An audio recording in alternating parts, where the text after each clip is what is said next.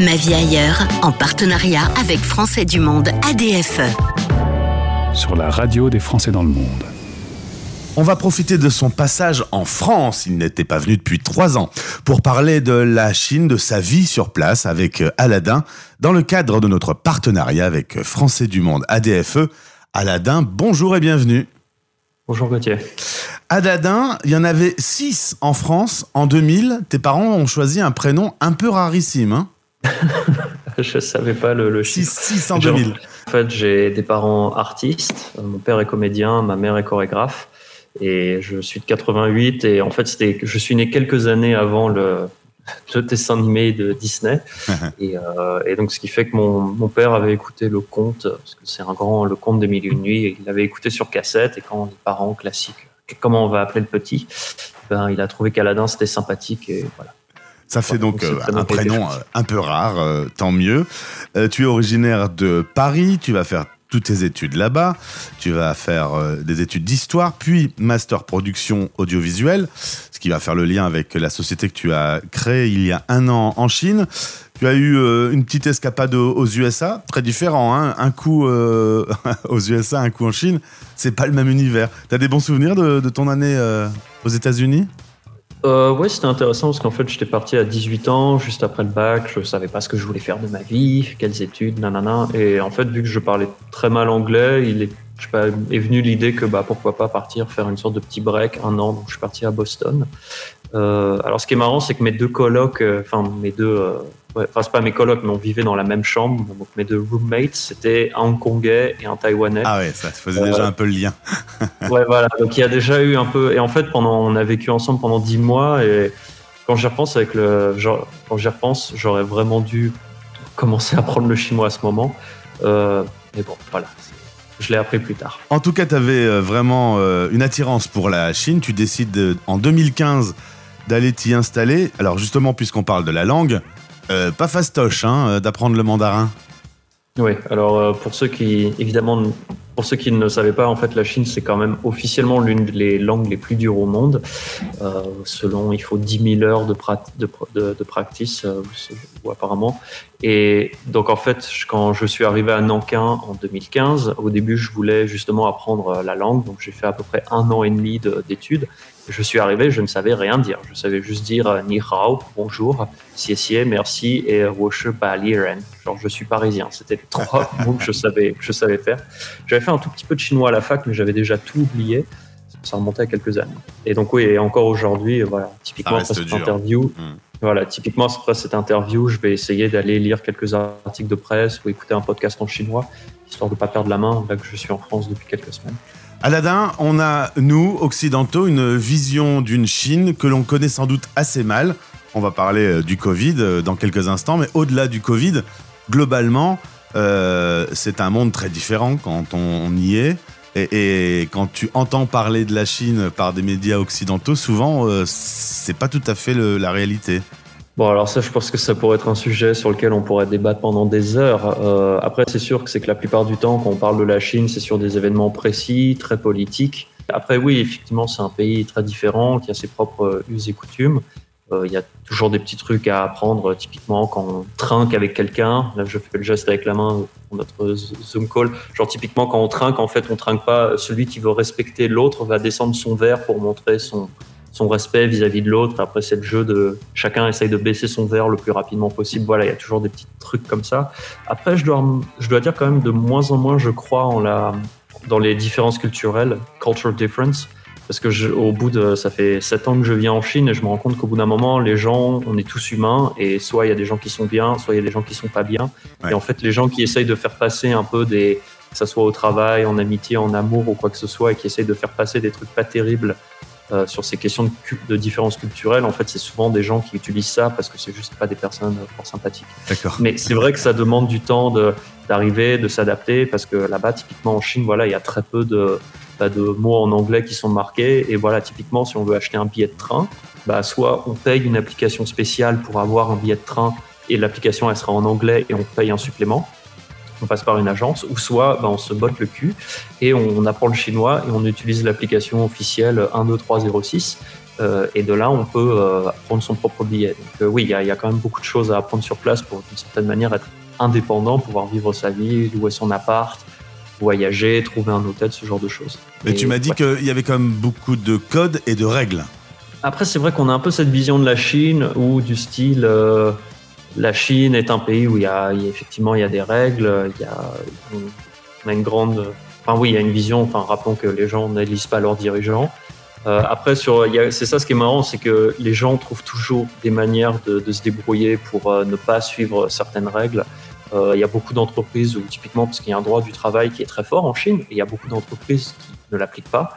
Euh, donc, euh, voilà, il y, a, des règles, mais après, il faut toujours voir comment elles sont appliquées. Et je sais pas, à un moment, moi, j'avais fait un pique-nique.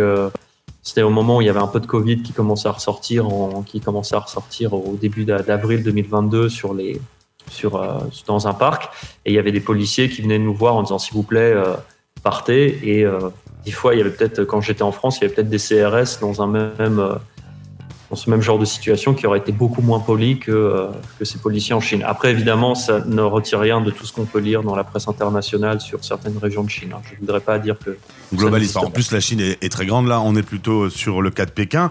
Euh, en tout cas, Omicron est venu foutre quand même un peu le bordel dans, dans, dans le game avec depuis quelques mois des tensions. Alors, c'est pareil, on en a un peu parlé hors antenne aussi. Euh, tout comme tu le disais, quand il y avait la crise des Gilets jaunes euh, en France, dans les médias étrangers, on avait l'impression que c'était la guerre en France. Euh, c'est un peu pareil, c'est-à-dire que le, journaliste occidental zoome et amplifie un phénomène.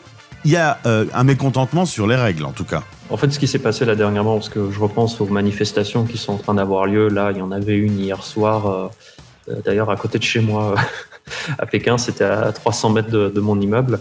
Euh, en fait, ce qui s'est passé, c'est que oui, de, maintenant en ce moment, un tiers de la population chinoise vit avec des règles très strictes concernant le, Covid. Alors, les règles, elles s'appliquent partout, mais à partir du moment où il y a des cas de Covid, là, il y a des processus qui s'enclenchent du très style. Strict. Hmm. Euh, si jamais un de tes voisins est un cas positif potentiel, peut-être que toute la barre d'immeuble va se retrouver en confinement. Et là, du style, euh, qu'on ait un enfant, qu'on soit malade, euh, qu'on doit aller au travail, bah, on s'en fiche. On met les gens en confinement. Alors peut-être qu'il y a des situations spécifiques où les gens arrivent un peu à négocier pour aller à l'hôpital ou, que sais-je, mais c'est vrai que ça devient de plus en plus difficile. Et en fait, les gens, on a tous accepté ces règles à partir du moment où on sentait qu'il y avait un peu une sorte de finition, que les choses allaient pouvoir s'améliorer. La raison pour laquelle les choses ont commencé un peu à bouger en Chine en ce moment, c'est parce qu'en fait, il y a une dizaine de jours, le Conseil d'État qui est la, un peu l'administration nationale, a donné des règles. Ils ont dit il y a une nouvelle série de règles sur la question du Covid et on voyait que les règles elles étaient un peu plus souples. Je pense que s'il y avait une sorte de, de, deadline ou une sorte de direction précise, les gens prendraient leur mal en patience. Mais le problème, c'est qu'on a l'impression qu'on revient au tout début de la crise du Covid en, en février-mars 2020 en fait. Et c'est pour ça que les gens sont en colère, c'est parce qu'ils se disent que rien ne change. Hmm. Et on ne peut pas prévoir l'avenir. Euh, est-ce qu'on a envie de, commencer une famille ou de changer de ville ou de commencer un nouveau travail? Si jamais du jour au lendemain on peut être confiné pour des raisons qui seraient sans doute euh, peut-être un, peu bizarres. On va parler de ta société. Tu as monté euh, ta structure qui s'appelle Compass Production. Tu produis des documentaires, des podcasts. tu aides aussi, c'est drôle, des youtubeurs qui sont sur la plateforme que l'on connaît nous, hein, YouTube à utiliser euh, Bilibili. Bilibili, c'est l'espèce d'équivalent de, YouTube là-bas parce que les, les réseaux que nous, on connaît, Instagram, Facebook, etc., ne sont pas ouverts euh, en Chine. Voilà. Alors, pour rappel, oui, si jamais vous êtes en Chine et que vous souhaitez accéder à votre boîte Gmail, à YouTube, à Instagram, euh, vous pouvez, enfin, vous, vous, devez avoir un VPN pour y avoir accès. Alors, comme Microsoft était plutôt pote avec euh, la Chine. Résultat, on pouvait encore utiliser Hotmail et LinkedIn sans trop de problèmes. Donc euh, voilà, chaque, euh, chaque entreprise un peu, les règles sont un peu différentes selon qui s'y applique. Et donc, ce qui fait que du fait que beaucoup de gens ne peuvent pas avoir accès à YouTube, et ben résultat, il y a beaucoup de gens qui en fait en Chine téléchargeaient les vidéos, les meilleures vidéos de YouTube et les remettaient sur leur propre sur les sur leur plateforme à eux. Et en fait, moi, j'ai vu une opportunité. Je me suis dit, bah tiens, s'il y a des gens qui font un très bon boulot et qui est reconnu par les internautes chinois, bah, ça serait dommage qu'ils soient coupés de leurs fans. Donc c'est pour ça que j'ai proposé à plusieurs personnes de venir sur, les, sur ces plateformes. Et monter sa société euh, à Pékin, c'est facile. Euh, visiblement, tu as dû euh, euh, payer quand même des, frais de, pour démarrer la, société. C'est quand même un petit parcours du combattant ou moins que ce qu'on puisse imaginer? Alors, j'ai pas, de j'ai pas monté de société en France, donc c'est un petit peu difficile de comparer, mais de ce que j'ai pu voir sur Pékin, au final, on peut assez facilement monter sa boîte. Faut juste mettre un tout petit peu d'argent, donc payer un agent. Euh, après, il faut payer des frais un peu d'inscription auprès de l'arrondissement. Le, le TCHU, comme on dit, c'est un peu le canton euh, de, l'endroit où on se met. Donc chaque gouvernement a un peu ses propres règles. Si jamais on va dans Pékin Centre, ils sont plus gourmands que si jamais on va dans la banlieue, parce que dans la banlieue, ils veulent avoir plus d'entreprises qui viennent chez eux. Donc il y a une concurrence même qui se fait entre les différents euh, cantons de, différentes provinces. Et en fait, monter la boîte, à peu près, ça m'a coûté 4000 euros. Et donc c'était quand même pas très cher, je trouve. Et après, j'ai pu m'embaucher par moi-même. Et euh, quand je repense à tout ça, voilà, si on connaît les règles et qu'on sait bien s'entourer, on peut faire fonctionner les choses. C'est pas si compliqué que beaucoup de personnes peuvent le penser. On a un aller-retour, on va forcément y réfléchir plusieurs fois. C'est pour ça que j'ai attendu un petit peu euh, avant de pouvoir revenir. Et surtout, d'autant plus que quand on revient en Chine, encore aujourd'hui, maintenant il y a une quarantaine de une semaine qui doit se faire, cinq jours à la maison et euh, cinq jours à l'hôtel, puis cinq puis trois jours à la maison. Si tant est que le comité de quartier accepte qu'on puisse euh, aller à la maison, donc euh, non, c'est encore un petit peu compliqué euh, de, revenir en Chine. C'est possible. Moi, j'ai vu des gens qui étaient pas, qui ne pouvaient pas revenir pendant deux ans, qui maintenant commencent à revenir petit à petit au pays.